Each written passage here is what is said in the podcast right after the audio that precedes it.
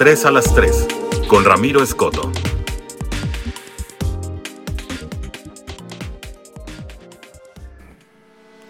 ¿Qué tal? ¿Cómo está? Bienvenido. Gracias por acompañarnos. Este es el episodio 2 de 3 a las 3, el informativo de GDL Post y ramiroescoto.com. Bueno, vamos a comenzar con la primera. El gobierno de Jalisco, a través del gobernador Enrique Alfaro Ramírez, se comprometió a que llegará la justicia en el caso de los tres jóvenes que fallecieron en López Mateo Sur la madrugada del domingo. Una camioneta pick-up que se le había visto antes participar en arrancones, pues eh, iba a exceso de velocidad. Una mala maniobra hizo que pues eh, eh, se disparara por los caimanes y eh, llegara hasta el carril contrario donde los jóvenes viajaban en un vehículo tipo Mini Cooper que quedó pues eh, totalmente despedazado. Se dice que los jóvenes murieron al instante y que el conductor de la camioneta habría escapado del lugar.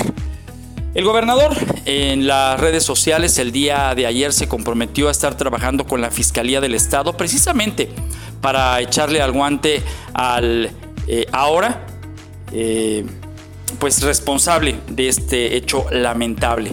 Pero voy más allá con este asunto. El gobernador debe comprometerse a que terminen los arrancones. Y es que ahí, por Punto Sur, se ponen. También se ponen acá por el Estadio Akron y en otros lugares más en donde la policía vial no es ajena a los reportes. Se hacen en redes sociales, incluso en medios de comunicación. Es muy fácil poder determinar cuáles son los operativos que son fallidos y solamente hay que preguntarle a los comandantes de la policía vial de cada polígono en dónde están sus unidades. Pero a esto me voy, a preguntarle al gobernador si sabe cuántas patrullas de vialidad están en funcionamiento y cuántos elementos activos. Sabemos que la semana pasada la policía vial nos comentó a los medios de comunicación sobre los operativos que habían hecho sobre López Mateos y otras vialidades en contra de eh, trailers o transportes de carga que no tienen permitido a ciertas horas transitar. Sí, fueron más de 7000 los folios. Pero los trailers, los camiones, siguen circulando. O sea que las multas ni les van ni les vienen. Pero de ahí en más, no volvemos a ver una patrulla o una motociclista, por ejemplo, ahora con las llamadas toritas, porque dicen están inhibiendo los accidentes a través de este operativo que desde hace ya algunos años, que por cierto ha dado buenos resultados, es el tema de salvando vidas. Pero la vialidad es complicada y la policía vial no está en donde tiene que estar. Una vez más, esto pudo haberse evitado y ojalá que le echen el guante a este joven que provocó ese lamentable accidente. Y ojalá que lo procesen. Y ojalá que se haga justicia para las familias que perdieron a sus jóvenes en algo que ni la debían ni la temían. El calificativo puede ser corto, pero cuando se genera una situación como esta y huyes, te conviertes en un prófugo de la justicia.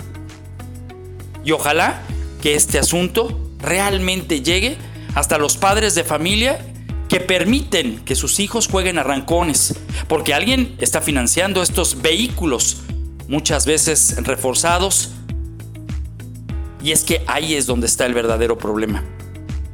Que luego los padres con esa displicencia les permiten esto, o se quejan, o lamentan.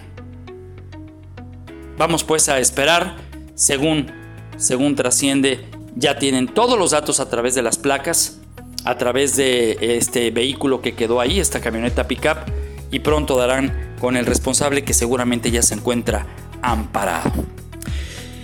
En el panorama nacional, la segunda, Hugo López Gatel presumió esta mañana que llevamos 11 semanas consecutivas bajando los índices de contagio de COVID-19.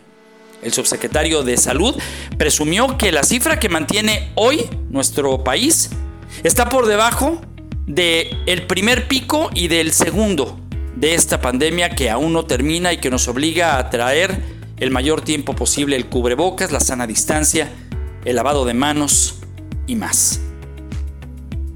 También advierte que han llegado más dosis de AstraZeneca procedentes de los Estados Unidos.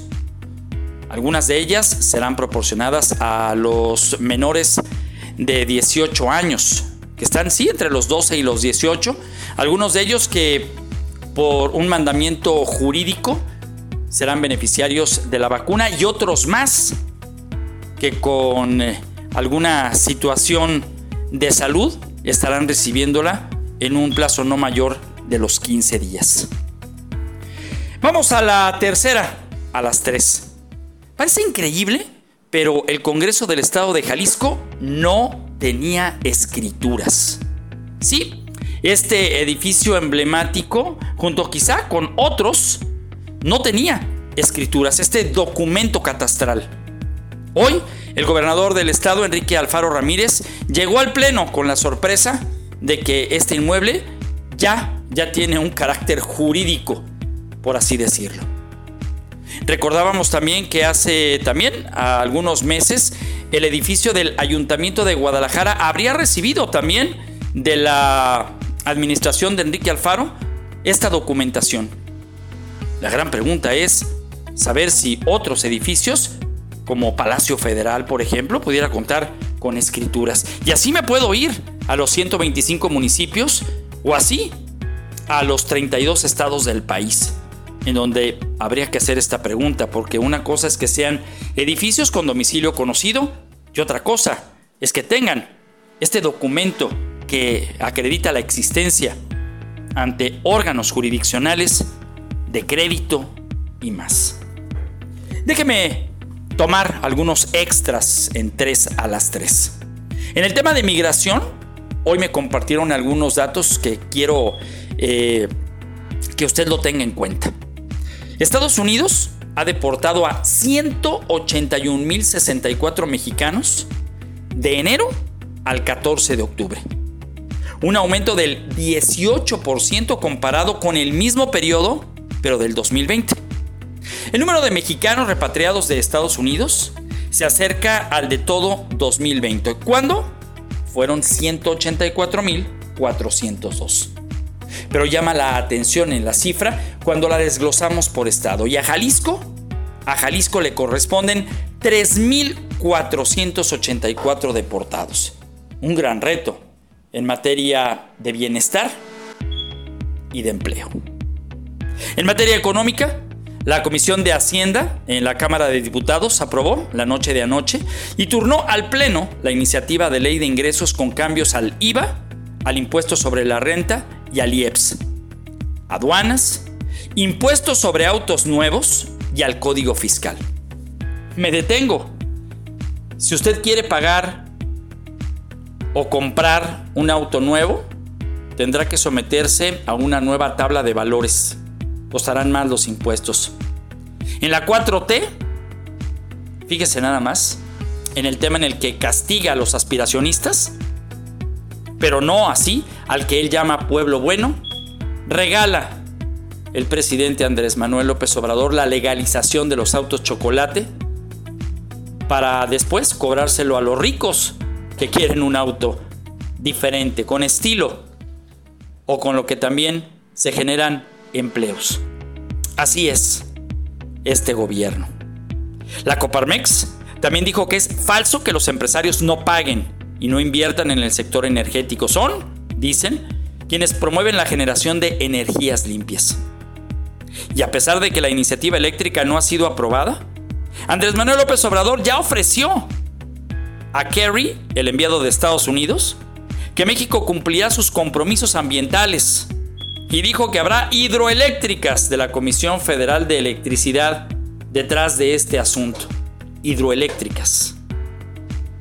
Por cierto, Hablando de temas ecológicos, el INEGI me comparte los resultados de la encuesta sobre energías limpias y consumidores en México. Según este organismo, el 73% de la población está utilizando focos ahorradores. El 10.6% ya cuenta con calentadores solares y un 49.6% separa residuos orgánicos de los inorgánicos. No, es un tema de gobierno. Es un tema de análisis y de realmente estar comprometidos con el medio ambiente. Así las cosas en nuestro México en las últimas 24 horas. Soy Ramiro Escoto. Esto es 3 a las 3.